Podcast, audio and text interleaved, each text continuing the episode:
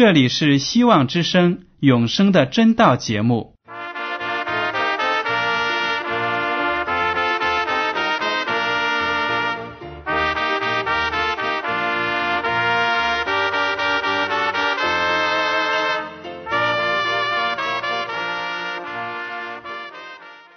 亲爱的听众朋友们，你们好，我是艾德，很高兴今天能和你们在永生的真道这个栏目中见面。耶稣说：“听上帝的话语，并且遵守的人是最有福气的。”所以，艾德现在能够通过电波和你们分享上帝的教导，感到十分快乐。我也希望众位弟兄姐妹。还有那些正在寻求真道的朋友们，也能够珍惜这段时光。大家不妨在手边准备好纸和笔，将今天讲到的要点和经文章节做些记录，以便过后自己再亲自查考圣经。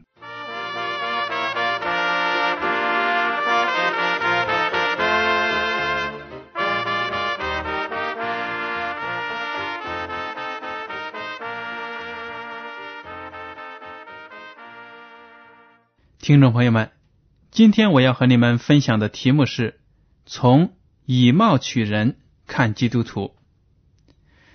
圣徒雅各曾经告诫基督徒们不可以以貌取人。首先呢，我请大家打开圣经到新约的雅各书第二章一到四节。我的弟兄们，你们信奉我们荣耀的主耶稣基督。便不可按着外貌待人。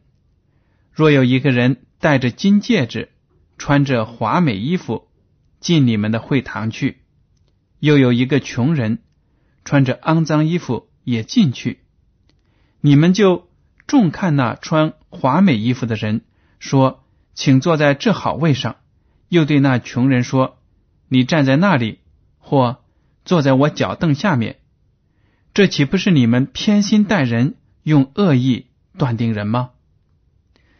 雅各呢，在这里就讲到了，在一些基督教会里发生这种现象，也就是说呢，当那些教堂的负责人看到有穿着华美的、非常富贵的人来到的时候呢，就把教堂里的好的座位让给他；而看到那些贫穷的信徒来到教会里的时候呢，就对这些信徒呢指手划脚，说：“你坐到一边去，把那些不起眼的角落呢，就让给这些贫穷的弟兄们坐。”雅各在这里就批评这种做法，说：“这种做法呢是偏心，而且是用恶意断定人。”听众朋友们，其实呢，不光是基督徒应该做到不以貌取人。哪怕是非基督徒呢？我们都知道，在我们的中国的文化之中呢，我们是礼仪之邦，也多次的听到那些先贤们讲到，不要以貌取人，要用公平正直的心和态度来对待每一个人。那么今天呢，我们就来着重的谈一下基督徒应该怎么样做到不以貌取人，而且呢。虽然说不以貌取人，我们应该不应该注重我们自己的穿着打扮呢？今天呢，我们就来谈一谈。刚才我们读了雅各书第二章一到四节，知道呢，圣徒告诫我们不可以以貌取人。但是大家都知道，穿着打扮对一个人来说呢，也是非常重要的、值得重视的事情。没有人。愿意出门上班或者上学的时候呢，头发乱蓬蓬的，脸也不洗，而且呢，衣服又肮脏邋遢，这样出去呢，不但别的人笑话，而且呢，还让自己感到非常的难堪。因为我们大家从内心里都渴望自己能够是个洁净的人，虽然说我们不一定。要花钱买非常昂贵的衣服，把自己打扮的珠光宝气，但是呢，我们最重要的要做到呢，就是让自己整洁。虽然衣服并不高贵，并不昂贵，但是呢，我们要穿着搭配的适当，这样呢，不但别人看起来舒服，自己呢，在外面也能够大大方方的待人接物。所以，基督徒不应该故意装的穿的很寒酸。有一些人呢会说：“哎呀，做基督徒的，如果我的衣服穿的太好了，或者呢比别人的出色一点，那么别人会不会说你怎么算是基督徒呢？你应该穿的更加的谦虚一点呢？”所以呢，有些信徒在这种心理之下呢，就故意。在上教堂的时候，甚至呢，就是平时出外的时候呢，就穿上不怎么好的衣服，非常的寒酸。其实这种做法也是不对的。我们基督徒应该从穿着上荣耀我们的主，因为圣经说了，不管我们是吃是喝，也就是说呢，在生活中的每一个行动、每一个细节，都要考虑到是不是能够荣耀我们的主。穿着呢，的确能够表明一个人很多的情况。穿着打扮可以显示出一个人的品格，而且能够展示出他的个性。穿着打扮呢，很明显的让我们能够知道这个人他的经济水平如何，他有什么样的教育程度，他是不是可靠啊、可信呢？他的社会地位怎么样呢？还有他的家庭背景、个人的成就怎么样呢？我们大概呢都能够通过对方的穿衣和戴帽来看得出来。当然，我们要记着，圣经说了，我们不可以以貌取人。但我们往往都是，这是我们的本性。看到一个人、认识一个人的时候呢，跟他握手问好，都会注意到他的穿着打扮。如果他穿的非常的整洁。待人又有礼貌，那么我们就觉得这个人可能是值得信赖的，就愿意跟这种人交往。所以呢，我们基督徒也应该注意，在待人接物上呢，要大大方方的，要真诚；在穿着上呢，也不要故意穿的非常的寒酸。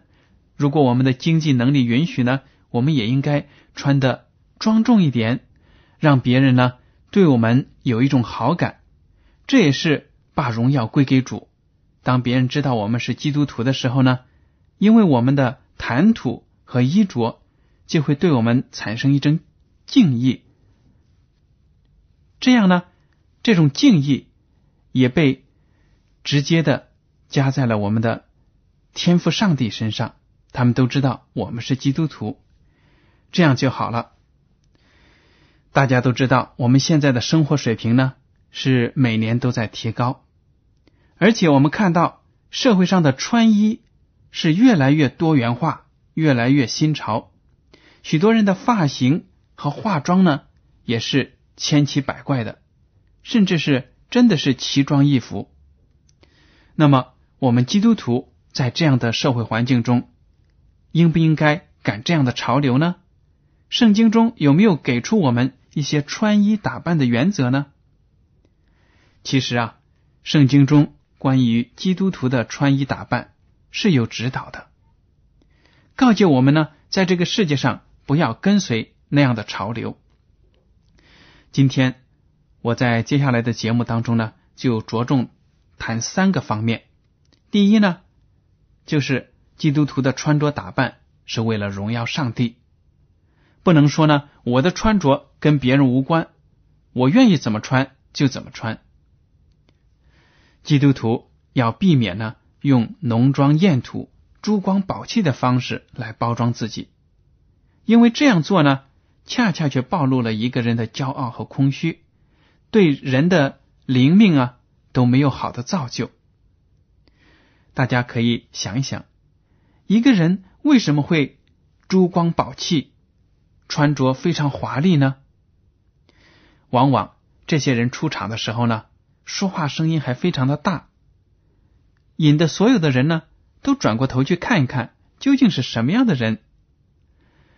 大家就看得出了，这样做呢是为了得到别人的注意，得到别人的赞叹，满足的自己的虚荣心。上帝对这样的人呢是有警告的，《以赛亚书》第三章十六到二十四节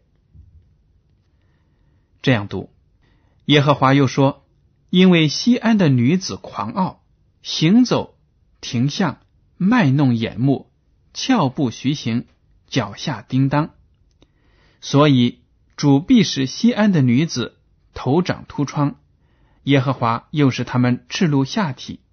到那日，主必除掉他们华美的脚穿、发网、月牙圈、耳环、手镯。接下来呢，就是各种各样当时的女子身上所穿的、所佩戴的那些提包啊、戒指啊、头巾呢等等。大家可以仔细的读一读。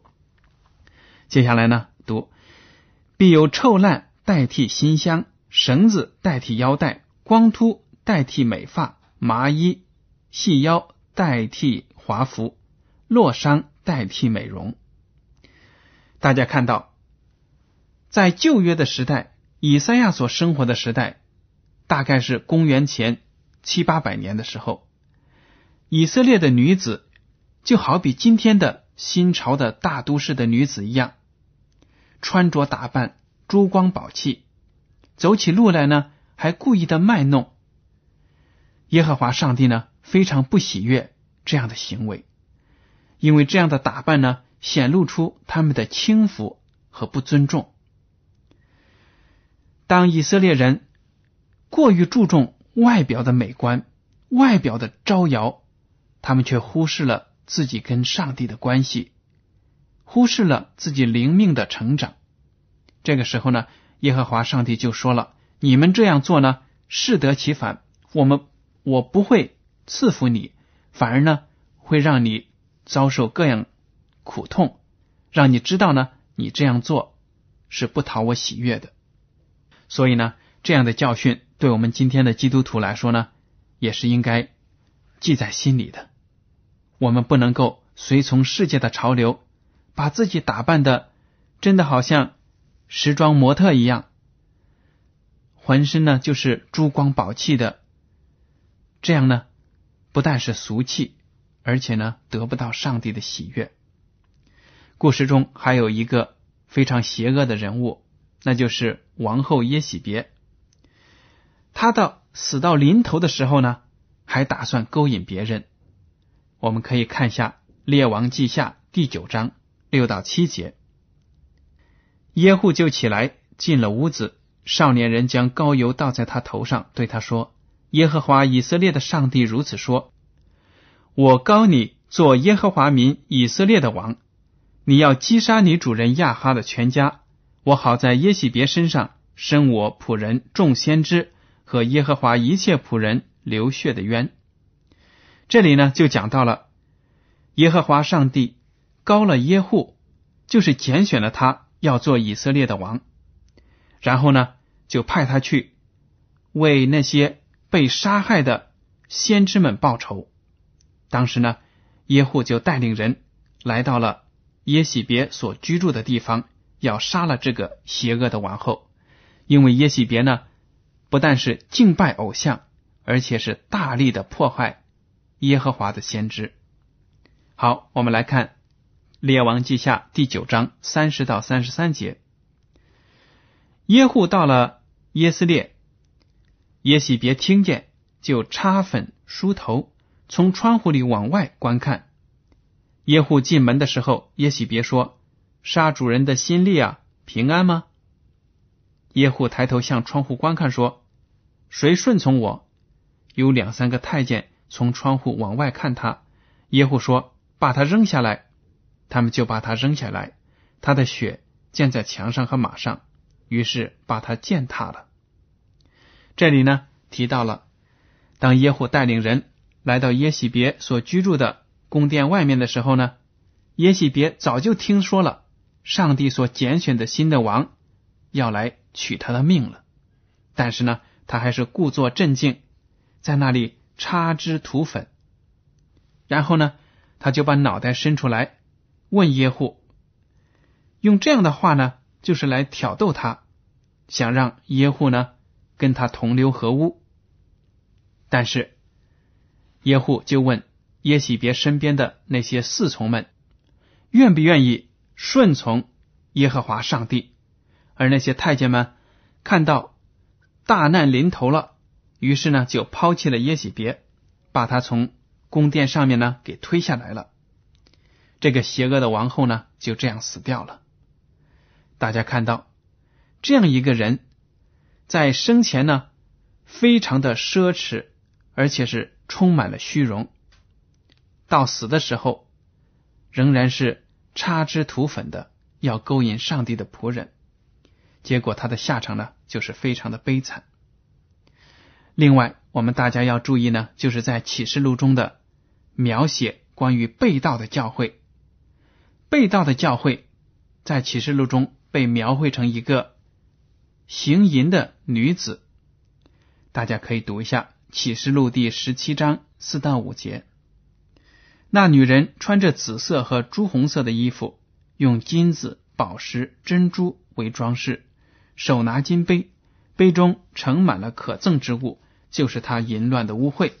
在他额上有名写着说：“奥秘在大巴比伦，做世上的淫妇和一切可憎之物的母。”这里呢，就描写了在末世的时候，这个被盗的教会没有一点纯洁，满身呢都是污秽，因为他违背了上帝的真道。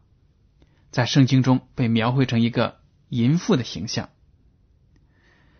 圣经就告诫所有信靠耶和华的人，特别是那些女性的信徒，有这样的警告和告诫，在提摩太前书第二章九到十节说：“又愿女人廉耻自守，以正派衣裳为装饰，不以编发、黄金、珍珠。”和贵价的衣裳为装饰，只要有善行，这才与自称是敬上帝的女人相宜。这里讲的非常清楚了。作为一个信徒呢，最注重的是要听从耶稣的道，把耶稣基督的真道呢在生活中体现出来，而不是说呢用其他的外在的美来装饰自己。彼得前书第三章三到四节这样说：“你们不要以外面的辫头发、戴金饰、穿美衣为装饰，只要以里面存着长久温柔安静的心为装饰。这在上帝面前是极宝贵的。”可见呢，在早期的教会时代，外界的诱惑也是非常强烈的，就好像我们现在生活的二十一世纪一样。那时候的人呢，也是把头发。变得非常的奇怪，带着各样首饰。所以呢，彼得在这里就告诫基督徒们，最重要的是要有敬畏上帝的心，要温柔安静，这才是能够显得出信靠上帝的女子她内心的美德。好了，接下来呢，第二点我想跟大家谈的是，如果我们愿意。与上帝合一，愿意全心全意的跟随他、亲近他，而且呢，愿意经历灵性上的复兴，那么我们就有必要放弃身外的珠宝首饰。大家看一下《创世纪》第三十五章二到四节，雅各就对他家中的人，并一切与他同在的人说：“你们要除掉你们中间的外邦神，也要自洁。”更换衣裳，我们要起来上伯特利去，在那里我要筑一座坛给上帝，就是在我遭难的日子应允我的祷告，在我行的路上保佑我的那位。他们就把外邦人的神像和他们的耳朵上的环子交给雅各，雅各都藏在事件那里的橡树底下。这里描写到呢，以色列的先祖雅各带着他在外邦结婚生子。还有得到的财产呢，要回到他的老家去。在这个路途上呢，他就对全家的人说：“我们要除掉外邦的神，我们要自洁，洗净自己，而且呢，更换我们的衣服，把我们那些首饰呢都抛弃了。为什么要抛弃他们所戴的耳环、戒指这样的首饰呢？原来，在古代的时候，那些不相信耶和华上帝的人呢，他们敬拜偶像，他们呢把偶像的。那种形象呢，刻在了首饰上，戴在自己的身上，从而呢，就使这些首饰不但是起了装饰的作用，而且还带有宗教信仰的性质。在这种情况下呢，如果佩戴这样的首饰，就等于是敬拜偶像，违背了耶和华上帝的命令。所以雅各呢，就要他家里面从上到下，从主人。到自己的妻子、儿女，到仆卑，都要查一查自己的身上有没有这样的物品，都要抛弃掉。还有呢，在以色列人除了埃及之后，在西乃山的下边拜金牛犊之后，上帝就警告他们说了：“出埃及记第三十三章五到六节，耶和华对摩西说：‘你告诉以色列人说，耶和华说。’”你们是应着镜像的百姓，我若一霎时临到你们中间，必灭绝你们。现在你们要把身上的装饰摘下来，使我可以知道怎样待你们。以色列人从住何烈山以后，就把身上的装饰摘得干净。以色列人呢，出了埃及之后，有一段时间身上还带着那些埃及人给他们的首饰，也带着埃及人所敬拜的偶像。所以呢，耶和华上帝就让他们自己反省、审查，把那些物品呢都抛弃掉。在这里呢，我还想说的一句就是说，我们基督徒最好呢也不要拿十字架等象征着主耶稣受难的符号来装饰自己。尽管呢，有些信徒想用这类物品来纪念主，但是我个人认为这样的方式呢不很恰当。为什么呢？我觉得第一，这类首饰制作的非常的精美，造价不低，失去了十字架原有的意义。有的信徒所佩戴的十字架呢，是黄金制作的，或者呢镶嵌有其他的宝石。但是我们的主在十字架上受死的时候，他的十字架却是充满了痛苦。这样呢，让我们。从最终能够得到拯救，但是如果我们带着十字架只是为了装饰自己，甚至我们在大街上看到不是基督徒的人也有佩戴十字架的，他们呢纯粹是把这些当做成自己身上的首饰来佩戴，这样呢就是对我们的救主的不尊重了。第二点呢，还有一些基督徒，久而久之，他们把自己所佩戴的这类首饰。十字架呀，或者其他的首饰，当成是一种护身符，以为呢这些东西就能够保佑他们。特别是在天主教徒当中呢，很多人都会佩戴十字架，以为能够保佑自己。这就等于呢，把这些金属做的物品当成了偶像，这就与上帝的诫命呢相违背了。第三。我们最重要的是要活出基督的样式，而不是呢在外表装饰自己。